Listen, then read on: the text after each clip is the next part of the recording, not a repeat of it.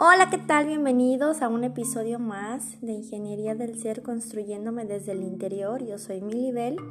Te saludo en donde quiera que estés, sea mañana, tarde o noche. Espero que le estés pasando genial y te estés construyendo un día maravilloso, tarde o noche espectacular. Día 2. El recuento de los daños. En el episodio anterior hablábamos de año nuevo, vida nueva, si aplicaba o no aplicaba. Y pues yo expresaba que la realidad no es así para el 97% de los seres humanos, ya que tu realidad la vuelves a enfrentar al día siguiente. Y en lo personal, Creo que a veces los primeros días del año uno trae un rush emocional si es que las cosas terminaron entre comillas bien y trae uno todo el power y el feeling, ¿no? Que realmente el rush emocional nos dura entre 48 y 72 horas, entonces todo el mundo por eso va y se inscribe al gimnasio y, y a las clases nuevas de otro idioma y cosas así, ¿no? Todo lo que te pusiste como como metas nuevas y proyectos para cumplir en este 2020.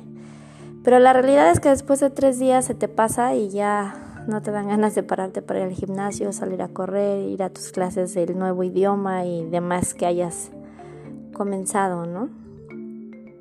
Y en lo personal, pues fue, fue difícil, ¿no? Porque después de que te recuperas de, del shock de, un episodio donde las cosas no estuvieron como tú pensabas y encima de todo tienes una lesión física, pues es como difícil. Eh, yo estuve aproximadamente una semana en cama sin poderme mover realmente para lo necesario nada más este, por un esguince cervical de segundo grado. Y bueno, pues el reposo te, hace pensar obligatoriamente, ¿no? Los dos primeros días prácticamente estuve sedada, entonces no pude pensar mucho y estuvo bien porque a veces la mente solo te pone a, a traer cosas negativas y a reavivar eh, emociones totalmente fuera de contexto, ¿no? Pero ya cuando tienes la mente más clara y yo que me encanta meditar, me gusta practicar la meditación, pues vas aclarando la mente, ¿no? Y te vas dando cuenta de, de cosas, ¿no? Y entonces ya no te preguntas por qué a mí, sino para qué.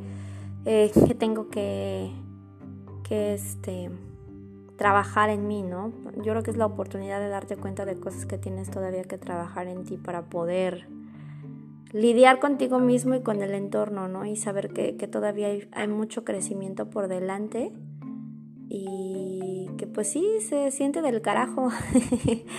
se siente del carajo, pero pues no hay que permitir que eso te, te derrumbe. Entonces, bueno, este podcast no va a ser muy largo, lo único es como compartir ese sentir y si te identificas con, con algo de lo que yo digo, pues sepas que, que, hay opciones siempre y que hay maneras de, de poder este, procesar las emociones que están ahí atrapadas y que te están generando una tormenta en un vaso de agua.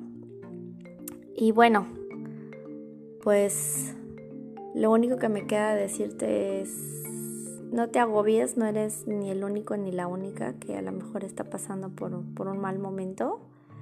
Eh, si el año no comenzó como tú querías, te repito, pues don't worry, be happy.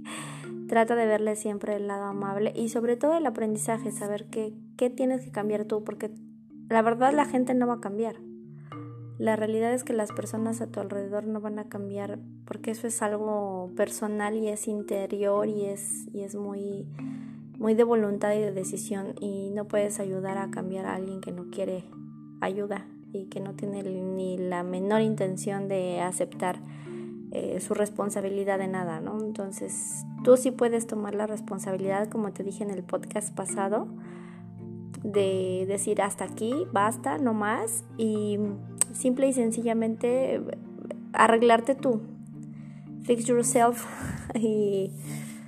y encontrar, encontrar el camino que te lleve a, a ser la mejor versión de ti mismo o de ti misma.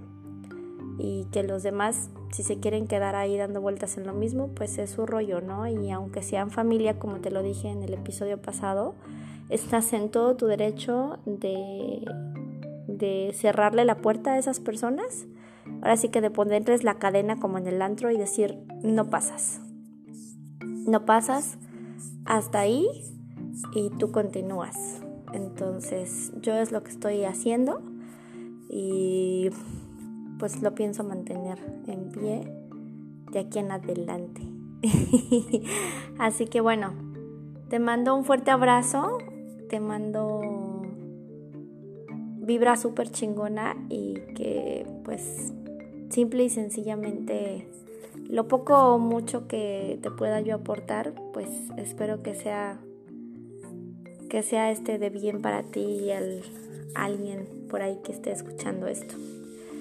Y bueno, pues construyete una semana genial que ya va a empezar, una nueva semana. Y pues nada, recuerda que la responsabilidad está en uno y el cambio empieza de adentro hacia afuera. Cuídate y echarle ganas.